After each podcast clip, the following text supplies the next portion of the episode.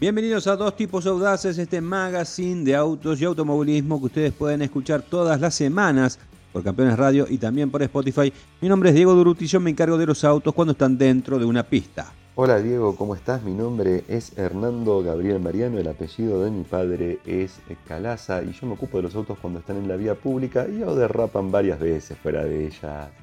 En general, para el día de hoy te tengo una serie de reportes muy interesantes que no van a ser en vivo, lamentablemente. ¿Por qué? Porque estoy en este momento en Ciudad de México. Me vine por algunos temitas laborales de Autocosmos. Voy a ver qué puedo estar probando aquí de autos que no tengamos, estemos por tener para allá, para aportar un poco más de iluminación a la confusión general.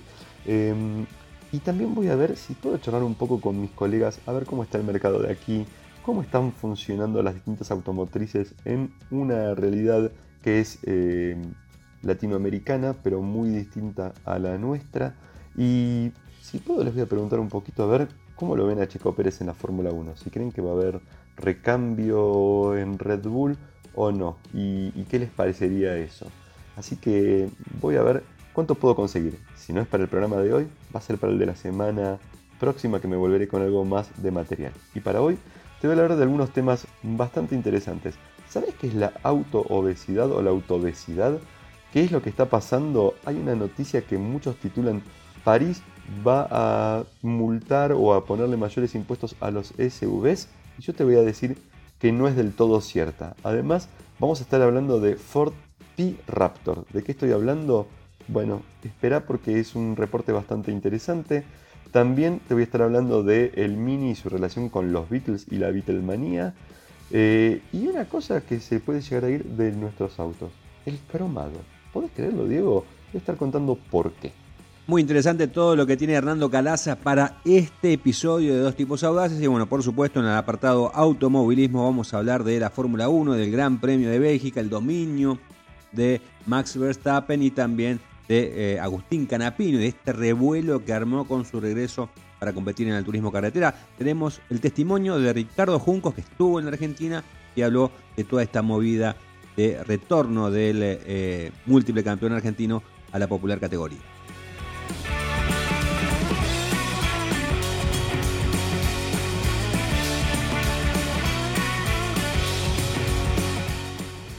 Honda Motor de Argentina. 45 años poniendo en marcha los sueños de los argentinos. Y con este saludo de la gente de Honda nos metemos en la Fórmula 1 y con lo que sucedió en este Gran Premio de Bélgica, duodécima fecha del Campeonato Mundial. Recordemos que esta carrera marca eh, el inicio de lo que va a ser eh, el receso por el verano, son tres semanas sin actividad. Bueno, justamente este Gran Premio belga en Spa-Francorchamps, de alguna manera podríamos decir que eh, terminó con lo que es la primera parte de la temporada y continuará con 10 carreras eh, en unas semanas con el Gran Premio de eh, eh, Países Bajos iniciando ese tándem.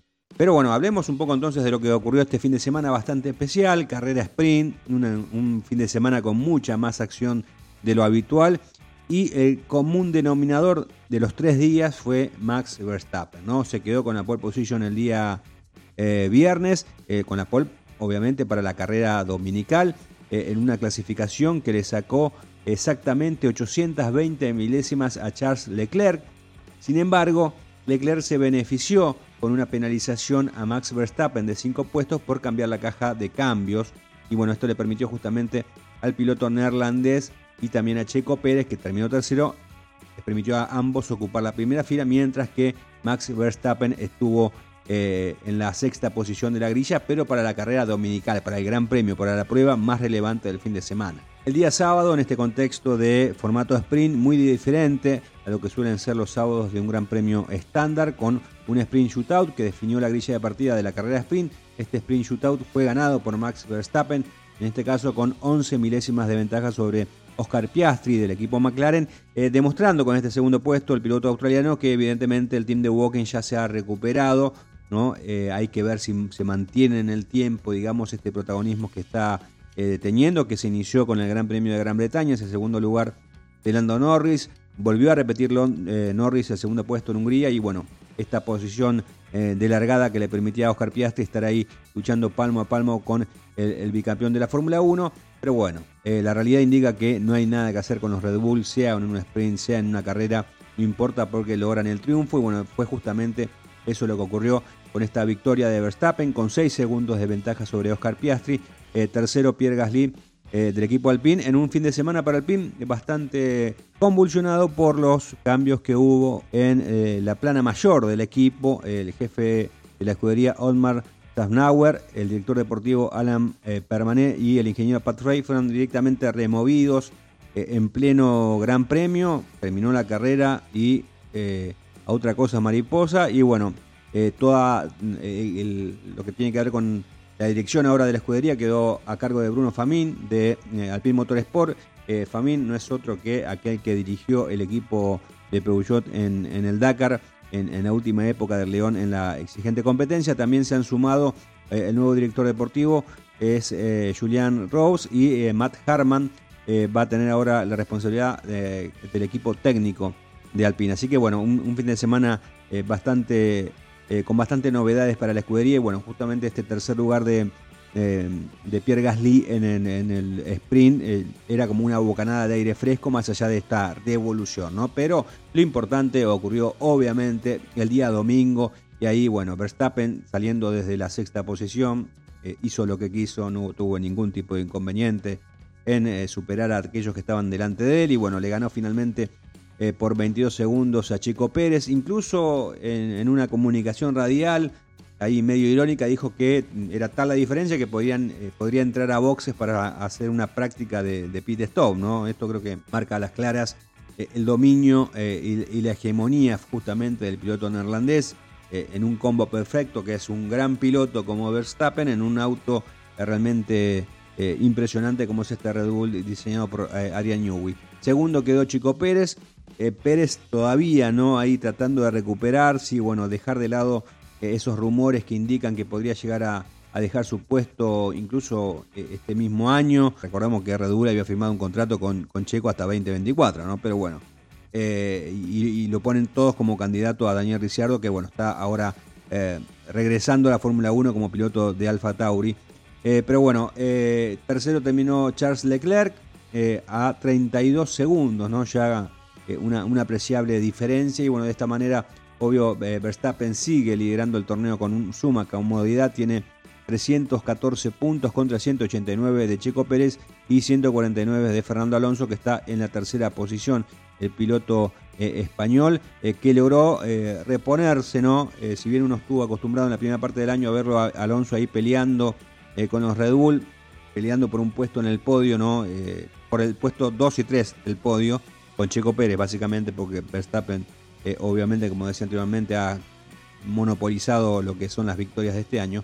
Eh, terminó quinto en un muy buen resultado detrás de, de Lewis Hamilton y bueno, tratando de revertir ¿no? Eh, Aston Martin mm, esa mala imagen que ha dado en las últimas carreras donde parece haber perdido el rumbo, creo que ellos también lo decían, ¿no? que no, es que ellos lo hayan perdido, sino que el resto de los equipos ha mejorado y bueno, es, es Fórmula 1, ¿no? de, eso se trata. Así que este Gran Premio ha pasado así, este Gran Premio de Bélgica, con este impresionante dominio de eh, Max Verstappen y también de eh, el equipo Red Bull. Y bueno, la continuidad del campeonato va a haber que esperar algunas semanas, el 27 de agosto con el Gran Premio de Países Bajos, que será la decimotercera fecha de esta temporada 2023 de la máxima.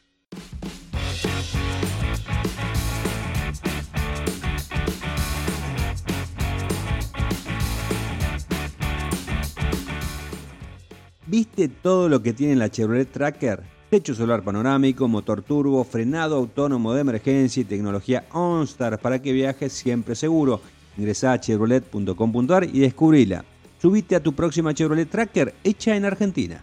Diego, y esta semana tuve la suerte de estar probando a la nueva Chevrolet Montana, la nueva generación de la pickup que se eh, pasó a lo que llamamos el bando de las SUP si te gusta. La marca define el segmento como Smart Utility Pickup, pero nosotros lo venimos conociendo como Sport Utility Pickup. Me quedé pensando si no estaba diciendo mal el término. Eh, que son mm, camionetas derivadas de SUVs, vamos a decirle, o con em, prestaciones similares a las de un SUV. En parte tiene que ver con que no usan el chasis independiente de la carrocería, como las pickups clásicas medianas, estamos hablando de Amarok, Hilux, por ejemplo, Ranger. Y en parte tiene que ver con que eh, tienen un andar un poco más eh, suave, más prolijo y quizás un poquito menos de capacidad de carga también, o no les gusta tanto estar muy cargadas. ¿Qué ejemplares tenemos dentro de este nuevo rubro que conozcamos? Bueno, la nueva Estrada, la Renault Oroch, la Fiat Toro y la Ford Maverick. Y si vamos a hablar de esta relación que tienen con SUVs, lo vamos a hacer muy rápido. Mira, la Strada tiene mucho de Mobi, que no es un SUV de verdad, pero sí tiene mucho de un auto. La Oroch, su nombre lo decía eh, claramente antes, cuando se llamaba Duster Oroch, utiliza la plataforma B0. La Toro comparte plataforma con el Renegade y todos los chips que se producen allá en Brasil.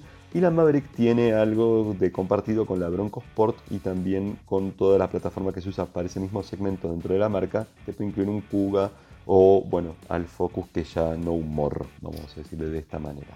En el caso de la nueva Montana, lo que usa es la plataforma GEM, comparte muchísimo con Tracker y te das cuenta cuando la miras, aunque tiene personalidad propia, pero se nota que está esa similitud. Esta plataforma también se utiliza para los Onix y Onix Plus, pero nos damos cuenta que Montana va sobre la versión más agrandada posible de esa base. Eh, algo que me tomé mucho el tiempo es de comparar Montana contra quién va a competir. Sobre eso voy a volver después porque me parece que en los comentarios la gente te dice cómo va a competir contra Maverick. Yo te diría que no, no, la marca sabe que no va a ir a competir contra Maverick, no desea competir contra Maverick, por ejemplo. Eh, creo que vaya directamente de frente contra Fiat Toro. Pero déjame que hablemos un poco del producto y después lo analizamos para que lo tengamos en cuenta. Em, lo primero y principal, ya estoy aburrido de leer comentarios de la gente diciendo la Baby Toro se parece a la Toro, es igual a la Toro. Eh, creo que hay dos puntos en común, tiene que ver con que las dos son pickups, tienen caja de carga y con que las dos tienen faros delanteros desdoblados. Eh, algo que tampoco es una novedad, no lo inventó Fiat, eh, o bueno, Fiat fue uno de los precursores en realidad, Citroën fue otro de los precursores, pero que está muy de moda y lo usan los nuevos SUVs de Chevrolet también. Eh, la tirita LED bien alta en el capot, las luces principales a media distancia entre lo que serían los faros normales de antaño y las luces rompenieblas. Bien, eh, me parece que donde va adquiriendo más personalidad es en el lateral. Hay un saltito que está muy lindo en el final de la ventanilla trasera. El pilar C que viene como en forma, vamos a decirle de pirámide invertida para darnos una idea más o menos cónica hacia, hacia abajo. La barra aerodinámica que es este, gruesa y que es de hierro. Esto es un buen dato porque muchos dicen, viste, no se le puede apoyar cosas, no sé qué. Es metálica en este caso.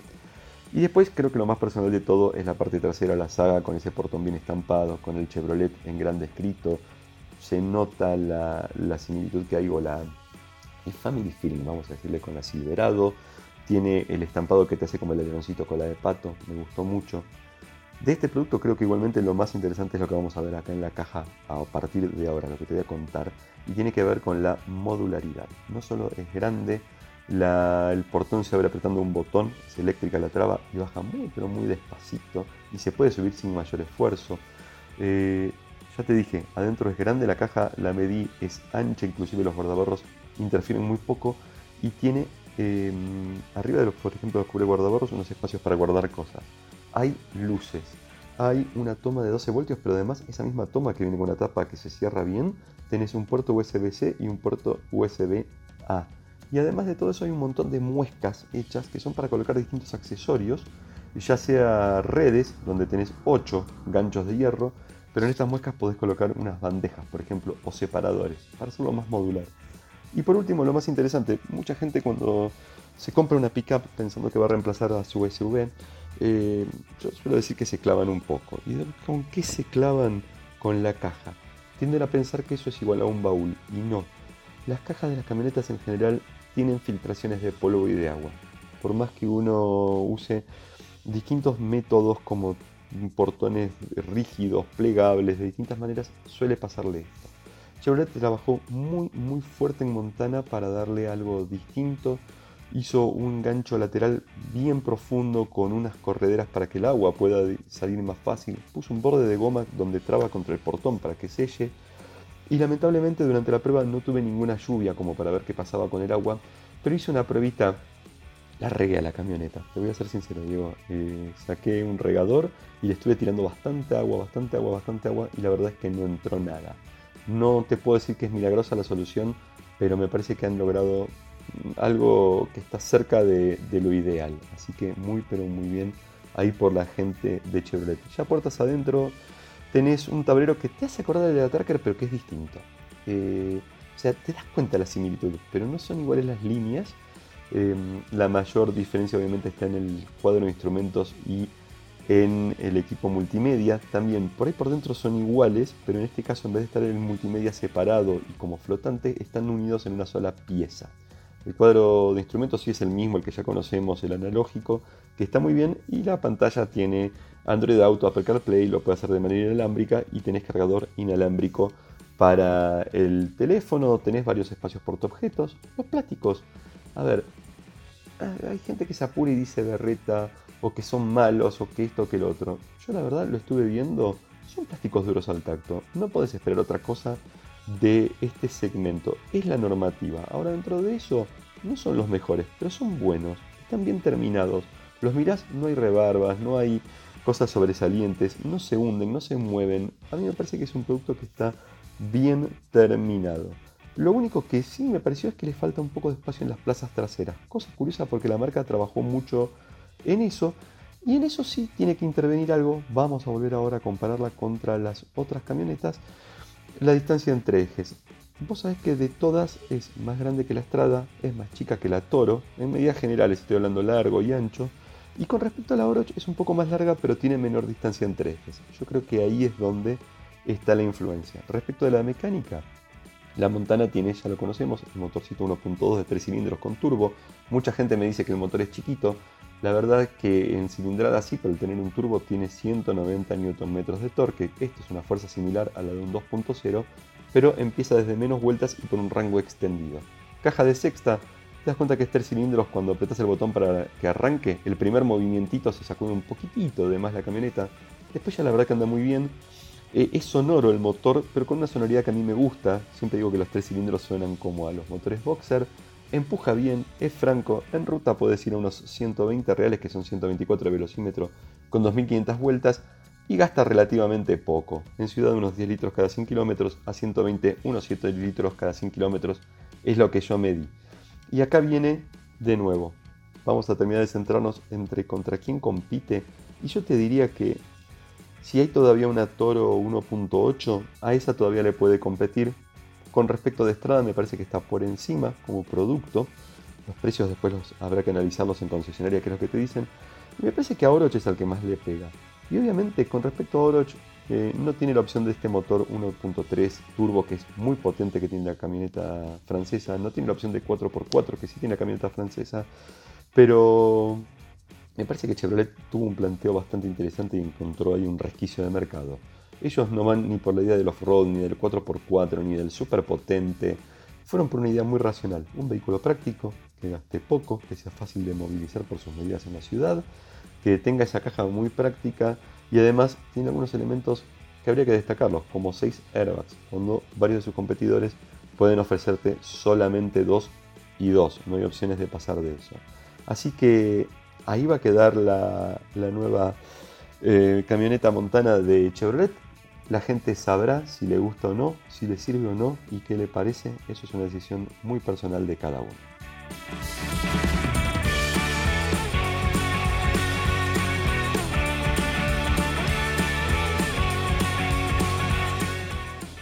Volvemos ahora a hablar de la Fórmula 1 y una novedad que se dio a conocer eh, antes del Gran Premio de Bélgica. Se las voy a contar y les voy a dar mi particular opinión respecto a esto. Tiene que ver con la F1 Academy, que como sabrán es una categoría promocional en la cual solamente pueden competir mujeres. Eh, obviamente tiene el apoyo de la Fórmula 1, eh, está bajo la dirección de Susie Wolf, eh, la esposa de Toto Wolf y quien en algún momento fue piloto de desarrollo del equipo Williams. esta categoría promocional propone 15 vehículos atendidos por eh, cinco escuderías que son la RT Grand Prix, Campos Racing, MP Motorsport, Prema Racing y Rodin Carling. Eh, ya está compitiendo, está haciendo su primera temporada. Esto tiene que ver con lo que se anunció, tiene que ver con lo que sucederá en 2024. y es un compromiso mayor de los equipos de la Fórmula 1 justamente con esta categoría promocional exclusivamente para mujeres. Lo que se acordó con los equipos es que cada uno de eh, las 10 escuderías de la máxima categoría elijan a, a, una de las pilotos y las apadrinen. Y eh, el gran atractivo que va a tener este padrinazgo es que los autos van a estar, de, de esas pilotos obviamente, van a estar pintados exactamente igual que los vehículos de la Fórmula 1. Las otras cinco pilotos que no hayan sido eh, que no tengan el, beneficio de ser apadrinados por la Fórmula 1, bueno, justamente eh, la categoría se va a encargar ¿no? de, juntarles el patrocinio a través de, diferentes sponsors y demás. Bueno, eh, ¿cuál es mi, opinión respecto a esto, a este, este mm, nuevo giro hacia la equidad de género de la Fórmula 1? Me parece que es mucho para la tribuna, ¿no? Me parece que la, Fórmula 1 hace tipo, este tipo de cosas para la tribuna, como para que se hable de que eh, buscan la equidad de género y demás, porque la realidad indica todo lo contrario. ¿no? Si bien hay una gran cantidad de mujeres que participan en diferentes roles de la Fórmula 1, de hecho hay ingenieras, hay mecánicas, eh, y, en toda la estructura de los diferentes equipos hay muchas mujeres, la realidad es que cada vez que ha llegado alguna piloto mujer a la Fórmula 1 ha llegado en su rol de eh, piloto de desarrollo, estoy hablando en la última época, ¿no? De piloto de desarrollo, tester y está por ahí nomás, ¿no? Eh, la propia Sophie Wolf lo, ha sufrido, también Carmen Jordá, piloto española, la última ha sido la británica Jamie Chadwick, que ha sido múltiple campeona de la W Series, esa categoría también, cuyo objetivo era justamente promover a, las mujeres, una categoría que ha durado lo que un suspiro en solamente tres temporadas. Eh, por falta de, apoyo. Y bueno, eh, si bien eh, Chadwick sigue estando y sigue siendo piloto Williams, la realidad es que sigue siendo piloto de desarrollo y Chadwick decidió seguir su campaña deportiva en los Estados Unidos, en la Indy Next, que es la categoría antesala a la de IndyCar, justamente pensando su futuro en, el IndyCar y no en la Fórmula 1. ¿Por qué? Porque en el momento en que deberían promocionar a una mujer, los equipos no lo van a hacer, porque la realidad es que no confían. Eh, en el automovilismo, como todo, eh, lo que manda es el cronómetro. Los equipos no confían y como no confían, no les dan la posibilidad justamente de hacer un, programa de desarrollo como se debe para la Fórmula 1 ¿no? y, eventualmente el cronómetro mande y que ahí definan si pueden o no contratar a una mujer. Pero siempre las conforman con hacer pruebas en un viernes de Gran Premio y listo. Y ahí queda el compromiso del equipo con la equidad de género, ¿no? Y ahí quedó. Eh, yo creo que si realmente se tomaran las cosas de verdad en serio, no solamente formarían parte de, eh, ser piloto de desarrollo, con todo lo que eso implica en un trabajo de simulador, sino también les darían cantidad de, rodaje. Yo no dudo, eh, Chadwick, por ejemplo, ha demostrado ser bastante rápida, y con un, poco más de, de, compromiso del equipo, tal vez tenga la posibilidad de medirse o tal vez tenga la posibilidad de, estar luchando ahí por un puesto en el equipo Williams de Fórmula 1, ¿no? Pero siempre y cuando sea eh, a conciencia, es decir, no solamente darle el gusto para que se suba y que gire, sino eh, pensando en que realmente tiene chances, ¿no? Yo creo que ahí está el clic, ¿no?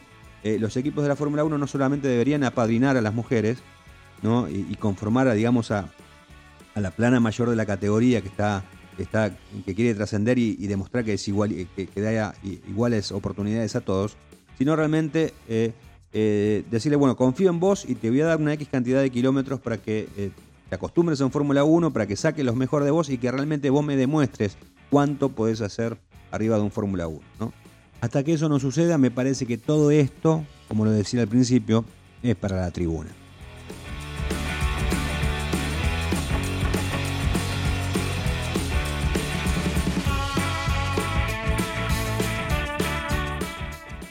Bueno, Diego, nos vamos a meter en un tema bastante intrincado, eh, con una noticia que nos llegó desde Francia, puntualmente desde París, y tiene que ver con la prohibición de los SUVs o con la idea de, perdón, de cargarle mayores impuestos a los SUVs que circulen por la capital francesa. Esta es una noticia que es en parte cierta y en parte es mentira.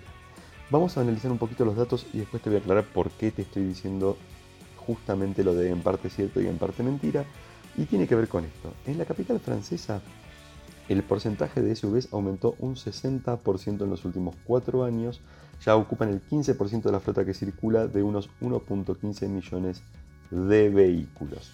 Esto está haciendo que eh, obviamente cada vez se trabe más y se dificulte más la circulación.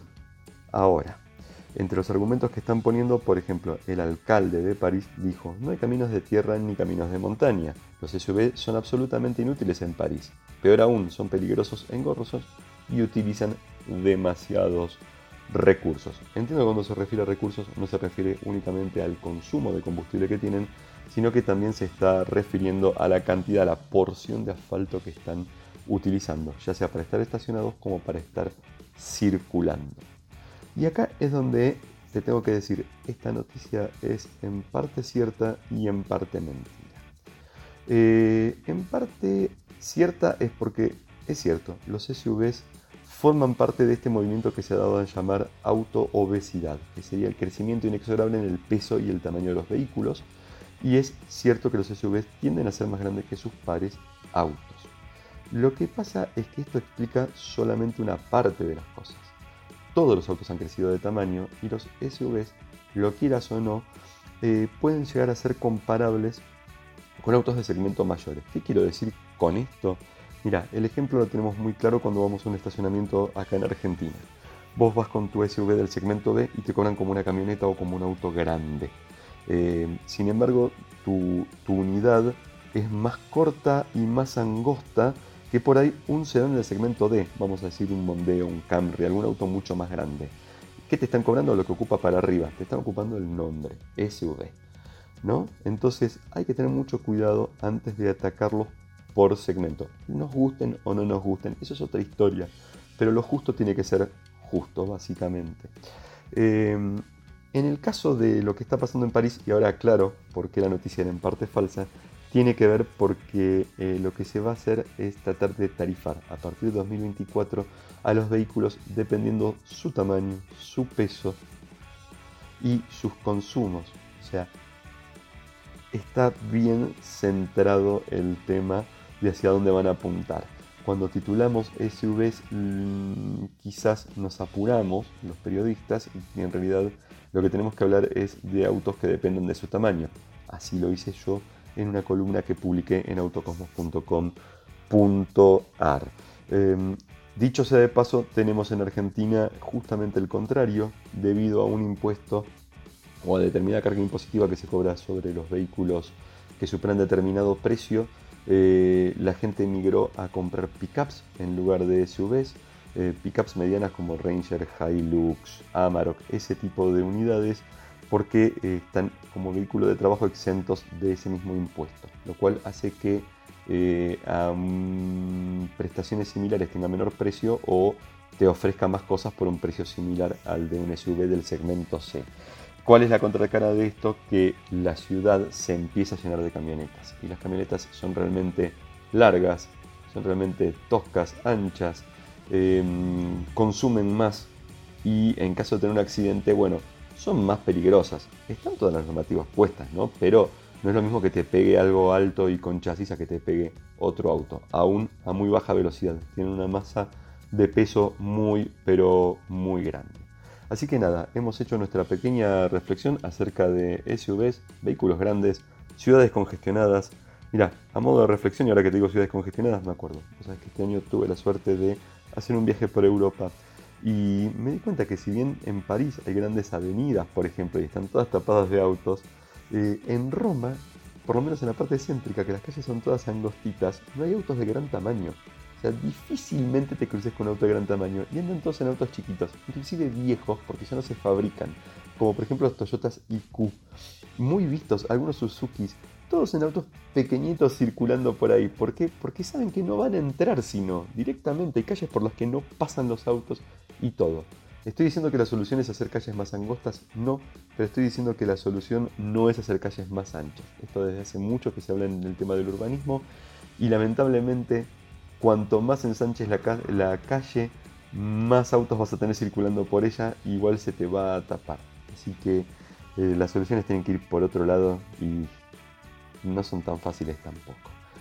Después en algún otro reporte analizaremos un poco eso.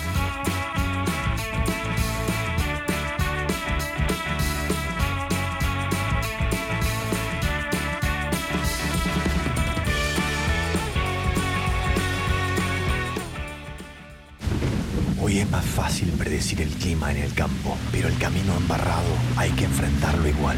Amarok, lo nuestro son los desafíos. Volkswagen. Para más información consulten www.volkswagen.com.ar.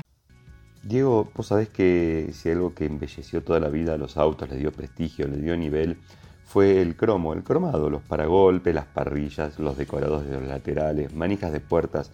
Hay quien se excede también a veces poniéndole mucho decoradito aftermarket a su producto, pero en términos generales el cromo es un sinónimo de elegancia y de un buen vehículo. Con los años, cuando empezaron a venir los paragolpes envolventes, el uso masivo del plástico y muchas otras piezas, pareció como que el cromo iba a desaparecer. De hecho, se fue reduciendo a, cada vez partes más chiquitas, más chiquitas del auto, pero evidentemente el proceso de poder eh, poner una pátina, placa o pintura cromada al plástico hizo que volviera. Y en muchos modelos, fíjate que la versión full es la que viene con la parrilla cromada, ¿no? Em, bueno, ahora esto estaría a punto de cambiar y de manera muy pero muy radical, por lo menos en Europa, ya que según un trascendido de un medio británico, la Unión Europea está pensando en proponer la prohibición del uso del cromo. En este caso se llama hexavalente. Necesitaríamos alguien que sepa más de química para que nos diga un poquito más de qué se estaría tratando. Puntualmente, lo que te puedo decir es que están eh, sacando algunas cuentas y dicen que para la elaboración es altamente cancerígeno, especialmente para el pulmón, y en una comparación dicen que es 500 veces más contaminante que el diésel, como para hacerte un ejemplo de lo peligroso que es esto. Este no va a ser el primer ni el último material que se va a ir de la producción automotriz y de la producción en general. Pensemos, por ejemplo, el plomo que se utilizó durante mucho tiempo eh, para los combustibles es distinto en este caso de lo que estamos hablando porque tenía que ver con catalizadores, pero sí, por ejemplo, el plomo utilizado para pinturas o distintos otros metales pesados que se han ido utilizando a lo largo de la historia y que se han ido sacando por ser nocivos. La previsión eh, sería efectiva en 2024 eh, y de confirmarse, bueno, las automotrices van a tener que profundizar en su búsqueda de nuevos materiales, ya sea para reemplazar al cromo, para darte una terminación similar o igual a la del cromo, o también para darte ahora así una nueva oferta, una nueva variedad. Es un buen momento, la industria automotriz está dando un cambio muy grande, están apareciendo los autos eléctricos cada vez más, los formatos de los autos van cambiando, los diseños de los autos están volviéndose cada vez más arriesgados, más futuristas, más parecidos a los concepts. ¿Y quién te dice que quizás este no es el momento de, buscar nuevas alternativas? Por ejemplo, desde Renault hacen un comentario y dicen que hay alternativas sustentables y que están trabajando con soluciones. Escuchate con qué materiales están trabajando. ¿eh? El corcho, la roca pizarra y el reciclado de la alcántara. ¿Qué irá a pasar con los autos del futuro? Digo, ¿habrá algún filetito cromado que dará todavía?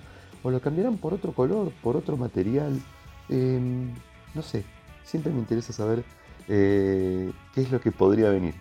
Quizás ellos, que son los que están en esto, lo tienen en su cabeza y se pueden imaginar el auto de otro color.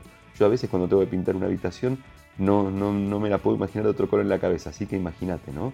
Em, pero lo que es, es estrictamente cierto, alumno, anúlemelo para este reporte, es que el cromo podría estar desapareciendo definitivamente de los autos.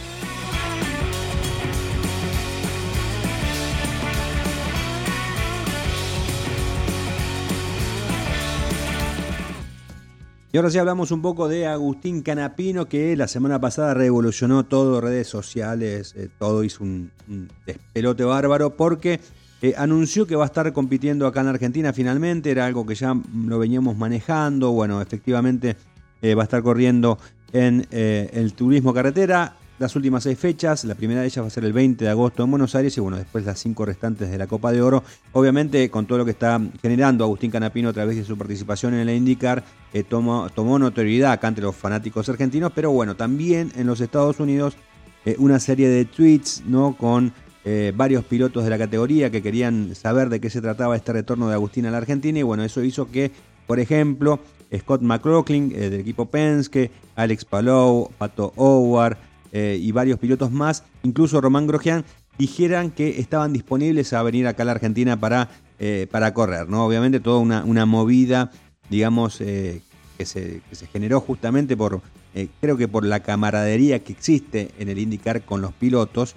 La realidad es que bueno, el que más cerca estaba era Scott McLaughlin, que incluso Gustavo Lema, que es el propietario de JP Carrera, con el cual Agustín va a estar regresando al turismo carretera, le dijo que tenía un auto disponible. Bueno, la realidad es que esta historia terminó el lunes cuando McLaughlin confirmó que que, en agosto es imposible, en el medio de la temporada del indicar es imposible, pero que le gustaría no tener la, eh, la, posibilidad de vivir la experiencia de correr en el TC, así que bueno, es algo bueno, no me parece que, eh, eh, como lo, van a escuchar en un ratito a, Ricardo Juncos, que haya trascendido, ¿no? que la gente sepa de dónde viene, que la gente de Estados Unidos sepa de dónde viene justamente Agustín Canapino y que conozca, digamos, de primera mano todo el entusiasmo de la gente. Bueno, si bien ya se habían conocido algunos detalles, incluso la propia CTC lo había confirmado el día miércoles pasado, anticipándose a lo que iba a ser la conferencia de prensa que se brindó el viernes en Tecnópolis.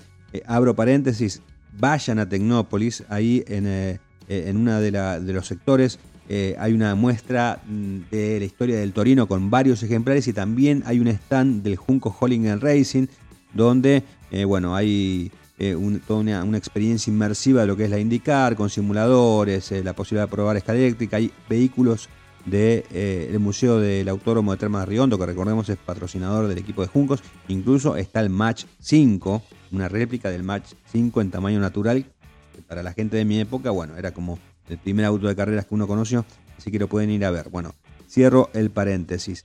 Eh, y bueno, en esa conferencia de prensa hecha el viernes eh, se confirma con la presencia de Mazacane, de Hugo Mazacane, el presidente de la CTC y la propia de Ricardo Juncos, toda esta, esta experiencia, esta movida, digamos, eh, acerca del regreso de, Agustín a, correr en turismo carretera. Incluso, bueno, participó obviamente Canapino a través de una videollamada y también lo hizo Gustavo Lema a través de una videollamada. Si quieren saber exactamente qué se habló en la conferencia de prensa, los invito a que ingresen a el canal de YouTube de Automundo. Ahí hicimos un streaming en vivo de todo este evento, así que ahí pueden disfrutar de, creo que dura media hora, 25 minutos por ahí. Pero bueno, eh, la realidad, lo concreto, Agustín Canapino va a ser un impas, digamos, en su campaña deportiva en la IndyCar eh, eh, durante el mes de agosto. recordemos que el campeonato de la Indy termina el 10 de septiembre en Laguna Seca. Justamente va a haber, él va a estar regresando el 20 de agosto, el fin de semana del 20 de agosto para correr en, en Buenos Aires.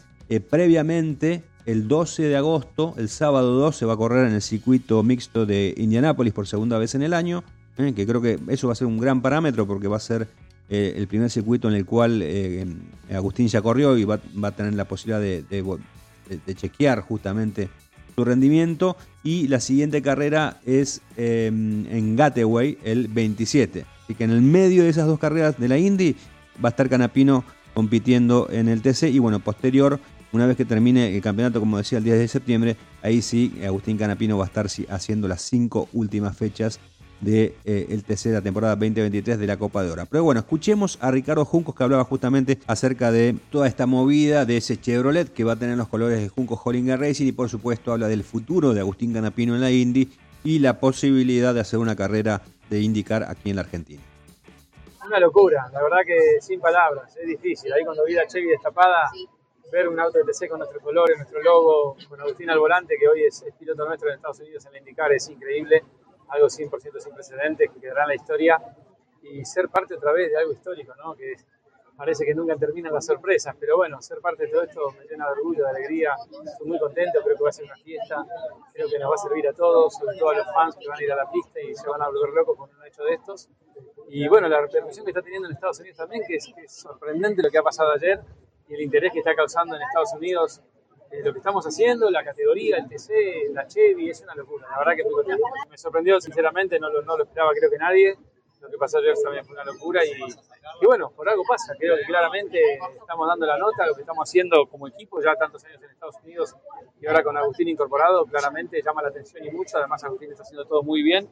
Y bueno, es como todo, ¿no? Por algo eh, quieren saber de dónde viene Agustín Canapino, por qué anda tan bien, de qué categoría viene, viene esta categoría, viene a correr. Y bueno, todo eso suma y genera un revuelo y un interés que solamente nos beneficia a todos, así que esto es, es positivo por donde yo lo miro, así que espero que todos lo vean de esa manera. Dos preguntas que se hacen todos los argentinos. La primera, ¿qué va a pasar con Agustín Canapino en 2024? Y la segunda, si hay posibilidad de que tengamos una carrera de indicar. Las dos cosas están por verse, 50 y 50 te diría, eh, las ganas las tengo de ambas, obviamente, lo dije en el primer momento, Agustín se merece uno, dos, tres temporadas. Una sola es obviamente muy justo porque es una categoría muy difícil. Lo estamos viendo con los otros pilotos y lo que le cuesta a pilotos que vienen de la Fórmula 1 inclusive. Agustín está haciendo todo bien, en mi opinión, mejor que quizás otros pilotos que hoy son top si lo comparamos con esas primeras temporadas que han tenido los otros. Así que estoy trabajando a fondo para, para lograrlo. Ojalá lo pueda conseguir. Hoy por ahí no lo tenemos eh, concretado, lo mismo que la carrera. Hoy está en manos más de indicar que, que de nosotros, pero de mi parte voy a tratar de hacer todo lo posible para que se den las dos cosas. La palabra de Ricardo Juncos en dos tipos audaces.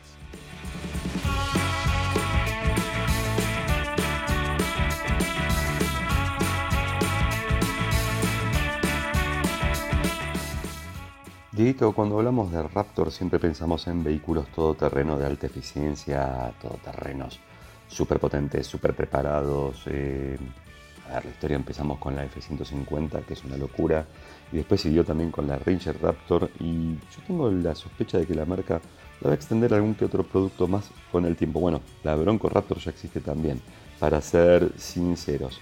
Y en este caso te voy a hablar de un producto que se llama P-Raptor y que fue diseñado por Ford también, pero que está hecho para perros. ¿De qué te estoy hablando, Diego? Bueno, puntualmente es un desarrollo hecho por la filial mexicana de la marca del óvalo y es una silla de ruedas para canes que tienen alguna dificultad para desplazarse, ya sea de nacimiento, por alguna lastimadura o por edad. Y se trata de un desarrollo muy pero muy curioso e interesante, cuando lo ves realmente luce modernoso pero lo primero que te llama la atención son sus ruedas, de esas tipo sin aire, pero con una estructura que hace como de amortiguación o de rayos, la inscripción Raptor muy grande.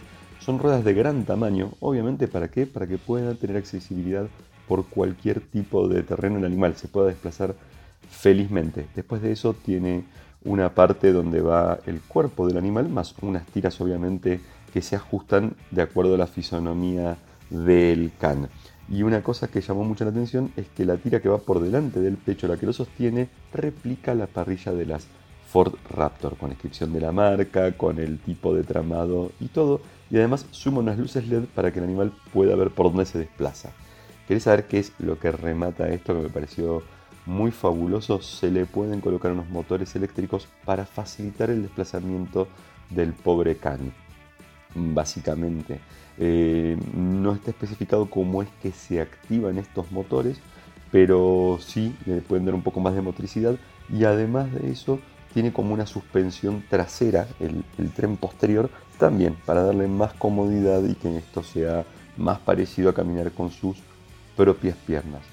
Un dato que no es menor es que em, los perros obviamente tienen muchos tipos de razas, de contexturas y de tamaños y para eso el sistema se creó para hacerlo con impresión en 3D que se puede descargar gratuitamente en cualquier lugar del mundo y donde uno ingresa las medidas del perro y con eso ya se hace a su medida. Así que ya sabes, Raptor, una extensión que no esperábamos haber visto nunca de la familia todoterreno más salvaje que tiene Ford y te diría que industria automotriz también, ¿por qué no?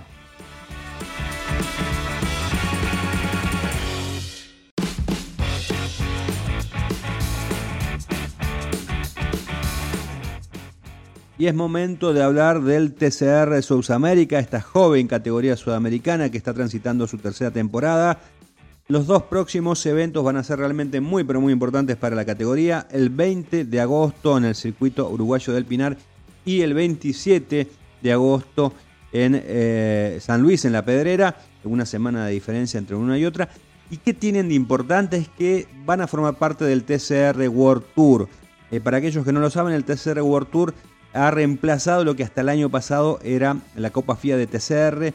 Este concepto de TCR World Tour son eh, una decena de vehículos que se van acoplando a los diferentes TCR que hay alrededor del mundo, de los campeonatos que son regionales, en realidad eh, como en este caso el, sudamericano, y bueno, suman aparte todos los pilotos en realidad del TCR, después forman parte de un ranking, ese ranking va otorgando puntos según la importancia, con coeficientes, ¿no? que son según la importancia de cada uno de los certámenes, y bueno, al final del año hay 50 pilotos que participan en el final del TCR, que en realidad va a ser eh, a principio del 2024 en Jeddah, en, Arabia Saudita. y ahí se corona, digamos, el gran campeón del TCR. Bueno, la importancia está con que estas, este, este TCR World Tour va a estar llegando acá a la región, repito, el 20 de agosto en El Pinar y el 27 de agosto en San Luis. Pero no solo eso, ya que habrá dos eh, pilotos importantes de la Argentina que van a estar compitiendo, que se van a estar acoplando a toda esta movida internacional, que van a ser Esteban Guerrieri, que ya es un habitué en, las carreras especiales del TCR, eh, y eh, recordemos que Guerrieri está corriendo en el WEC, y el otro piloto también está corriendo en el WEC y es Pechito López. En el caso de Pechito López ya está casi confirmado que va a estar arriba de uno de los eh, Toyota Corolla del TTA. Así que me parece muy bueno no tener eh, el TCR World Tour justamente acá en la región y como frutilla del postre, ¿no? Que tanto Guerreri como Pechito López, dos grandes talentosos y, pilotos de, una generación realmente muy buena de conductores argentinos, estén nuevamente corriendo aquí eh, en la Argentina y aquí también en la región, ¿no? Con esta participación también en el Uruguay.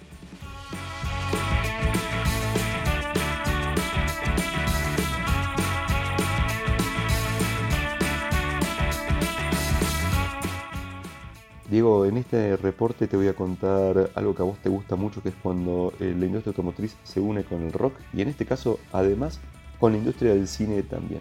De qué vamos a estar hablando de el Mini y la Beatlemania. ¿Por qué? Porque el Mini y los Beatles tuvieron también una relación bastante estrecha al punto de que uno de sus autos terminó apareciendo en la película de Magic and Mystery Tour. Cuando hablamos de Mini, ¿de qué estamos hablando? Estamos hablando de un autito que tuvo un doble logro, un doble mérito para mí histórico. Por un lado, un auto que revolucionó la construcción, eh, porque ya se estaba trabajando con la tracción delantera, pero en el caso del Mini se puso el motor transversal y eso liberó un montón de espacio en el interior. Cuando ves un Mini te vas a dar cuenta que además de que es todo chiquitito, realmente la parte del capo, la parte del motor es muy pequeñita y queda mucho espacio liberado para lo que es la cabina. Ahora, además de eso, el auto era realmente muy simpático, muy bonito, muy querible. No en vano hoy por hoy vemos uno tradicional y nos gusta y nos llama la atención y no en vano eh, la marca tuvo su reboot a partir de 2000 con BMW y volvieron los Mini a ser autos muy pero muy deseados y deseables. Dicho sea de paso, te voy a contar un tema que es muy interesante con las nomenclaturas. Los Mini tradicionales, la marca siempre se escribió con la M mayúscula inicial, como debe ser en cualquier caso, pero a partir de que se relanza bajo el ala del grupo BMW, empezó a escribirse Mini todo en mayúsculas. Así que ya sabes cuando lees Mini o Mini. ¿De qué estamos hablando? Vamos a volver un poquito a la historia con los Beatles. Para que te hagas una idea, los cuatro fabulosos tuvieron su Mini eh, a partir de 1966 y porque fue un regalo que le hizo Brian Epstein, que era el manager de la banda, era un Cooper S. Sin embargo, hay datos que te muestran su relación ya con el auto previos a eso. El más curioso es que Lennon en el 64 se había comprado uno sin tener registro de manejar, directamente. A Ringo Starr se lo ha visto posando, por ejemplo, en el Rally de Monte Carlo del 64 con un Mini. Eh, hay millones de fotos de Paul McCartney subiéndose y bajándose de un Mini Cooper. Y está, yo creo que el más interesante de todos y del que vamos a hablar ahora, el Mini Devil de George Harrison. O le podemos decir el Mini psicodélico. Eh, ¿Y por qué? Porque es el que aparece además en Magic and Mystery Tour, la película que se estrenó en 1967 y fue un auto que lo compró o que lo tenía George y lo mandó a preparar con imágenes psicodélicas, con yantras, con mantras, eh, con distintas em, expresiones, vamos a decirle así, en su carrocería y que lo mandó a hacer por un especialista, el carrocero Radford, que fue el que tuvo la participación o la intervención, vamos a decirle, sobre la unidad. Y ya que hablamos sobre este Mini, vos sabés que curiosamente para festejar el 50 aniversario de la marca en 2009 se volvió a hacer un Mini psicodélico, vamos a decirle así, pero en este caso esta vez siguiendo los deseos o los diseños de Olivia Harrison, la viuda del músico de los Beatles. Ahora me queda una pregunta. ¿Viste Magic Mystery Tour? Yo la tengo en deuda a verla. Y ahora que sé este dato, me interesaría muchísimo más sentarme y verme esta película de los Beatles. ¿Qué te parece?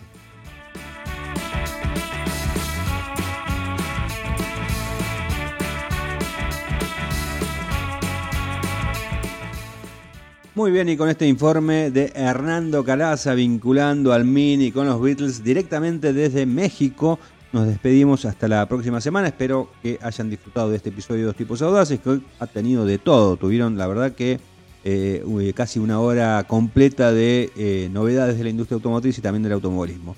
Nos eh, reencontramos la próxima semana en Campeones Radio y también en Spotify.